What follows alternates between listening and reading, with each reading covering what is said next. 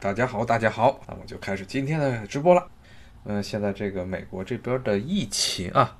这两天的疫情可能会更加严峻，原因就是有更多的美国这边的州开始要解禁。你看，今天好像乔治亚州就在佛罗里达北边那个州，佛罗里达前几天开始解禁，这两天乔治亚州也开始解禁，然后一帮的人乌泱跑到了那海滩上去。他已经无话可说了，对，禁足已经满月，我们这边也是差不多三四周了。他们关键就有一点，他这禁足根本跟不禁足是有区别吗？没有区别，这些人照样上街。像我们这边的 DC 啊，包括弗吉尼亚这边，前一段时间是不让随便上街，然后呢，最近呢是说建议大家戴口罩，说如果你这违反这政府的规定，说还要被抓去，甚至罚钱。不过也没有人抓，也没人罚，因为现在这个东西变成一个很敏感的问题。包括弗吉尼亚，弗吉尼亚也是一个非常分裂的州，它北边的这些地区啊，都是在华盛顿的周边，它属于典型的民主党占优势的地方。它南边但是有一堆的大农村。一到这大农村，而且又是典型的南方啊，弗吉尼亚是标准的南方州，所以南方那些地方都特别的保守。所以前两天他们又去闹事儿，要求解除这个禁足令，就是因为他这个禁足令根本不是一个严格执行的东西，经常是出现这些人就到处去跑。但是现在美国这边。疫情依然是比较的麻烦，麻烦的原因呢，除了纽约，虽然它现在的涨幅不是像以前那么快了，但是别的州还是有很多的危险，特别是现在美国南方的这些州，真的是不要命。今天我看见这华盛顿邮报上的这些照片，我的妈呀！他们那些海滩上全是乌泱乌泱的人群，在那儿走来走去的，然后挺着大肚子的这些老美啊，就在海滩上晃来晃去，晃来晃去，也不知道他们为什么要做这么疯狂的事情啊！所以可以想见。在疫情没有结束，而且疫情还是在高峰的时候去做这种事情，最后的结果肯定是又要遭殃啊！包括我看昨天有一个新闻，就讲有一个那个是俄亥俄的，呃，六十岁的一人，他是开的小企业的，当时禁足令的时候，他特别不满啊，因为他的企业他就是一个小工厂。他说：“这个这样的话，他们的厂子就要完蛋了啊！他这个一直闹，一直在这个州政府闹，说什么宁可得新冠肺炎也要自由，坚持不要禁足令。结果前两天就死了，得了新冠肺炎就死了。真的是这个新冠肺炎，他不管你是什么人，不管你是什么人群，只要是你一不小心，他就会出事儿。”这个新冠肺炎，它一个前面跟大家说了，它现在已经开始慢慢的变异，包括之前上上周可能吵得最凶的那一篇剑桥的德国人发的那篇文章中就讲的，实际上是在这欧洲那边的欧美地区传播的，像 C 型的这次的 COVID 十九，它的已经变异的已经有一大量的碱基对层面上，就是 RNA 层面上。R 层面可能还有几个是蛋白质层面上、氨基酸层面上的这么一个已经变异了。变异之后呢，它可能是更加适合感染这些所谓的白种人。不过现在人种学本来就是一个非常复杂，而且掺杂着很多政治色彩的这么一个学科，所以很麻烦。如果没有确凿的证据，一般就不要提它啊。而且确实是。人种，白人、黄种人，这个其实是个非常粗糙的这么一个分类。如果你看他的很多的基因，黄种人内部，比如说像中国人、日本人，包括日本本地的南边的日本人和北边的日本人，他都不太一样。所以只能是做科学研究可以，千万不能把这些东西啊来当做人种学的一个定律。而且它这个病毒的表面的蛋白质结构啊，是之前人类都没有发现的。以前人类以为这种蛋白质结构它与这个 ACE2 感染的宿主，也就是人体的细胞的表面蛋白亲和力是不够的，到现在发现它亲和力远远超过非典啊！啊，纽约啊，纽约现在的情况呢是新确诊的人数其实的变化已经不是特别大，纽约它等于是最早大爆发的这个地区，增长速度已经变缓了。他们纽约不光是纽约市，还有旁边几个富人区，长岛那头啊，死的人特别厉害。而且你像住长岛的，基本上没有几个黑人，全是白人，而且都是有钱的白人。啊，这有钱的白人死了，这些很多的州都害怕了。害怕的原因就是因为纽约这边，特别是得病的人，最早的这不是在纽约城，是在纽约城的上面北边那一块都是白人住的地方，还有是东边那一块，长岛那块也是白人住的地方，这两块爆了。一下子就大家都害怕了，以为这些地方都是有钱人住的地区，有钱的白人住的地区，准确的来说。所以这些地区一报了，他那些各个州都害怕了。最早还想着都是黄种人的问题，然后呢想的是穷人的问题，结果发现有钱人他也照样会得。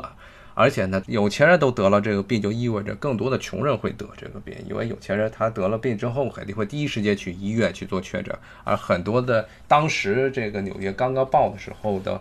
情况是，有苛刻的检测的规定，不能随便检测，所以当时能够检测很多都是白人，而且当时是还没有报销，还不能够随意的就去检测，所以呢，当时检测全是白人，但有钱的白人检测出来啊，大家都吓坏了。说明这个疾病已经蔓延起来了，就跟当时美国这个历史上的几次天花大流行一样。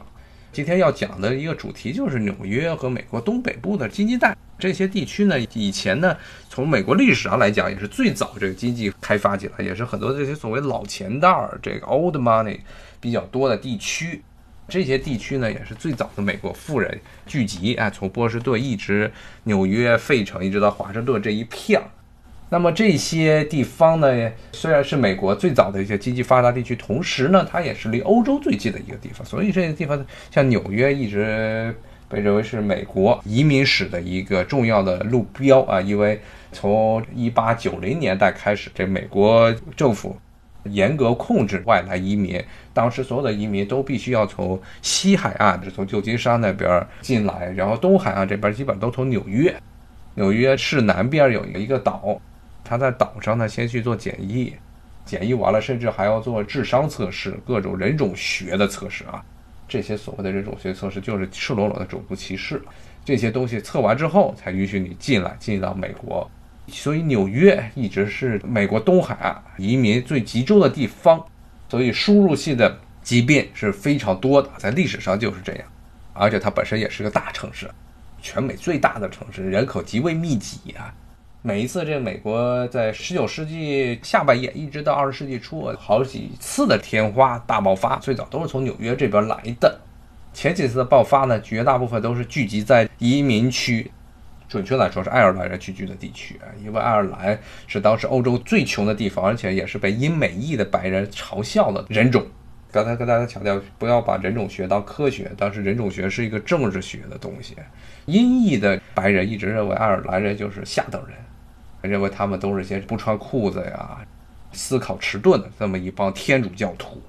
所以呢，出现了这些疫情，特别是前几次的，从一八八零年代、一八九零年代出现这些天花的时候呢，他们美国当时的这些白人，特别是有钱的白人，都是住在上城比较多的地方，什么上东啊、上西或者再往北的这一片，他们就不理，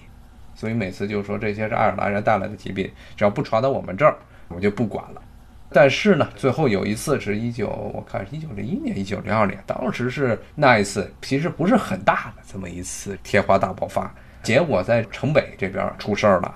有些这个白人家，这些这些美国人自认为的真正的白人，盎格鲁撒克森白人这边啊出事儿了，哎呀一下吓坏了，赶紧就逼这美国政府去想办法弄就牛痘这个天花的这疫苗啊，逼他们去弄，所以后来。美国才逐渐的一个州一个州的普遍了，开始实施了天花疫苗这种牛痘接种的这么一个政策。这个天花疫苗这东西，说实话打起来非常难受。现在如果是九零后，肯定是不需要打天花疫苗了。再往前八十年代可能还要打，大概是八十年代最后的野生的天花病毒才被人类消灭。但是打完之后啊，胳膊会酸痛很多天，而且会留下一个疤，很大的一个疤。所以呢，当时是很多的美国人对天花疫苗是非常的排斥的，甚至当时的谣言是说打完这之后你一条胳膊就废了。不光是这有钱人，有钱人不想打是不想受皮肉之苦，对于下层人来说不想打的原因是，如果谣言说是打完之后胳膊就废了，那好多当时还是扛长工的，比如说在码头上扛东西的，或者是在那些纽约下城。叫地狱厨房啊，他们现在那个地名还叫那儿。地狱厨房那些血汗工厂里、裁缝铺里干活的这帮人，那就完蛋了，一条胳膊废了，就什么都干不了，生计都没了。所以当时是排斥打天花疫苗，因为各种谣言特别的厉害。最后是政府强制，都是警察拿着警棍去打，你如果不打的话，就揍你一顿，然后强制把你绑着去打这天花疫苗。那也是美国最后一次全国性的大的贴花流行。从那之后呢，美国就没有大规模贴花了。但是之所以那一次能够后来那么成功，美国扑灭天花主要原因就是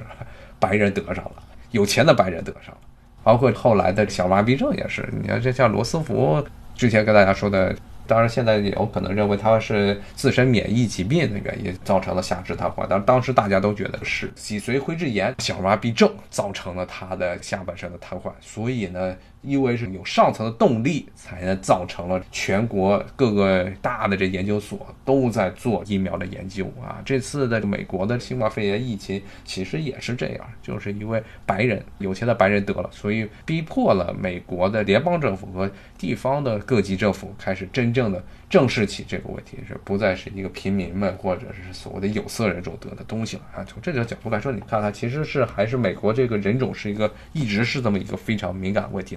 觉得是这纽约，刚才说了两句，美国的东北部这么一个经济带，这个地区啊，其实美国东北部啊，经常有国内这些文章讲什么美国地广人稀，说城市都是铺的特别开，说是跟全世界其他的国家都不一样。这种定义呢，有对的一部分，但是不是全对啊。你要从整体来看，美国它的人口密度确实是非常低，它的国土面积跟中国差不多，但是它的人口呢，只有中国的四分之一到三分之一。而且美国的适宜居住的地区比中国的领土土地要多，所以很显然，美国的人口密度小，在全国范围呢是这样，但是具体到不同地区也是有不一样的情况啊。所以呢，有的时候这个统计学，尤其是经济方面的统计学，包括一些地理上的统计学，不能够只是纯粹的看这一个数字，你要看这数字后面它有没有把很多的问题过于的省略化，过于笼统。比如说这人口密度的问题，你要是去德克萨斯，那都是一望无垠的草原、沼泽，甚至到了西部都变成了沙漠，那地区人是少。但是呢，你要是到了美国东北部这边的人口啊，还是非常的密集的，因为这是美国最早那些大城市都是在这儿，而且这大城市了，比如说像费城，比如说像纽约，包括更老的波士顿，还有包括华盛顿，有点类似于传统城市的这么一个布局。它有一个非常人口密集的居住的市中心，虽然后来随着五十年代白人外迁，内部全部都黑人和拉丁裔逐渐成为了市中心人口聚集的地方，但是呢，它的市区的人口密度还是非常大的，而且城市挨的都比较近，所以这也是后来美国一开始想搞这所谓的高铁。其实美国真正的能搞高铁的不是加州，加州因为其实就两点一线。一个湾区，一个是南加州，就这么两个点中间一条线，所以呢，它的高铁中间呢，基本上都是城市不大，而且人口不多的这么些地方。但是美国的东北部却不一样，你要是从华盛顿这边坐火车往东北走，首先就巴尔的摩。基本上烂的不成样子，但也是个大城市。然后呢，就是费城，费城之后是纽约，纽约旁边还有包括了一帮的新泽西州的那些小地。然后再往东北走是波士顿，它是一条线，包括了中间还有比如说耶鲁所在的纽黑文，都算是比较大的城市。这些城市呢，它相对距离基本上都是一个小时左右，甚至四十分钟左右的火车的车程，所以离得很近的，离得非常近。所以这些地区呢。它也是最早美国经济发展最早发展起来的地区，包括呢像最早的那些美国的工业，像这 Alexandra 这地方，你别看现在啥都没有了，现在它这边的经济都是靠着这所谓的这些驻京办，有点类似于驻京办，就美国看很多产业协会都是放在。Alexandra 这头啊，这边有好多办公楼，都是各个产业协会啊，包括一些地方地区的一些协会来联邦政府跑关系的，都是在 Alexandra 这地方设点儿。大家以前呢是一个很老的城，最早是做奴隶贸易，但是后来呢也开始搞玻璃厂啊，什么啤酒厂啊，有一段时间还有鱼雷厂，还造鱼雷。现在造鱼雷的那个工厂后来改成了一个文化区。里面有好多画家的工作室在里头，有点类似于北京七九八那样。像 Alexandra，其实这个地方其实美国东北部的一个缩影，导致是这些城市基本上都工业化了啊。包括这种小城，在大城市周边的小城都是去工业化，有这个基本的这些所谓的日常生活的需要，还有一些钢铁，比如纽约、布鲁克林那一带原来都是有钢厂的，后来都已经全部都萧条了。你如果现在去纽约，到了女王区那头。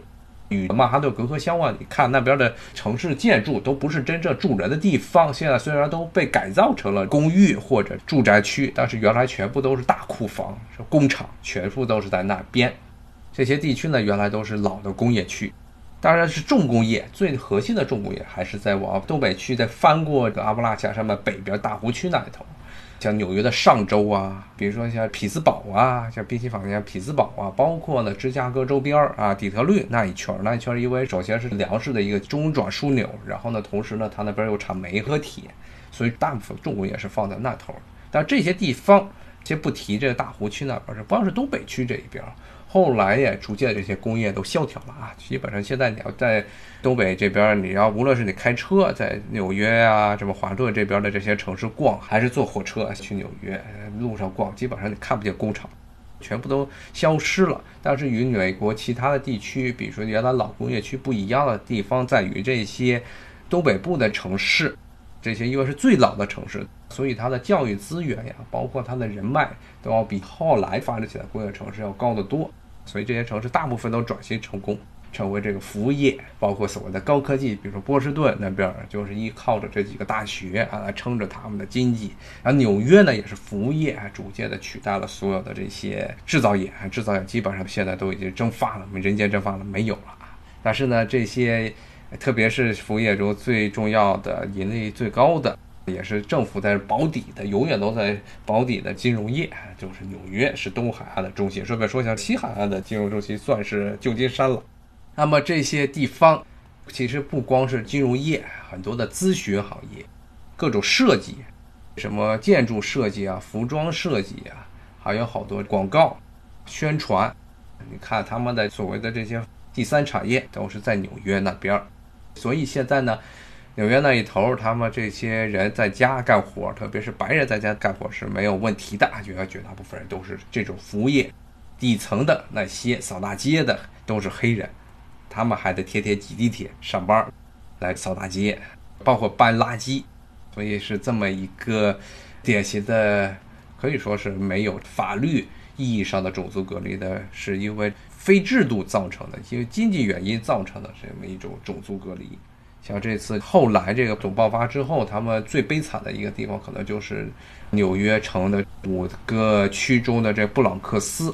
布朗克斯那一带原来就是老的黑人区，基本上全是最穷的地方。他那除了有纽约道奇队的主场在那儿之外，还有一个动物园在那之外，那其他再往北走就没有人敢去了，基本都是黑人待的地方，而且是穷的黑人，很穷的黑人。而且那个地方的黑人，我看以前的新闻报道，基本上都是那个地区的黑人挤地铁上班，在白人还在家办公的时候，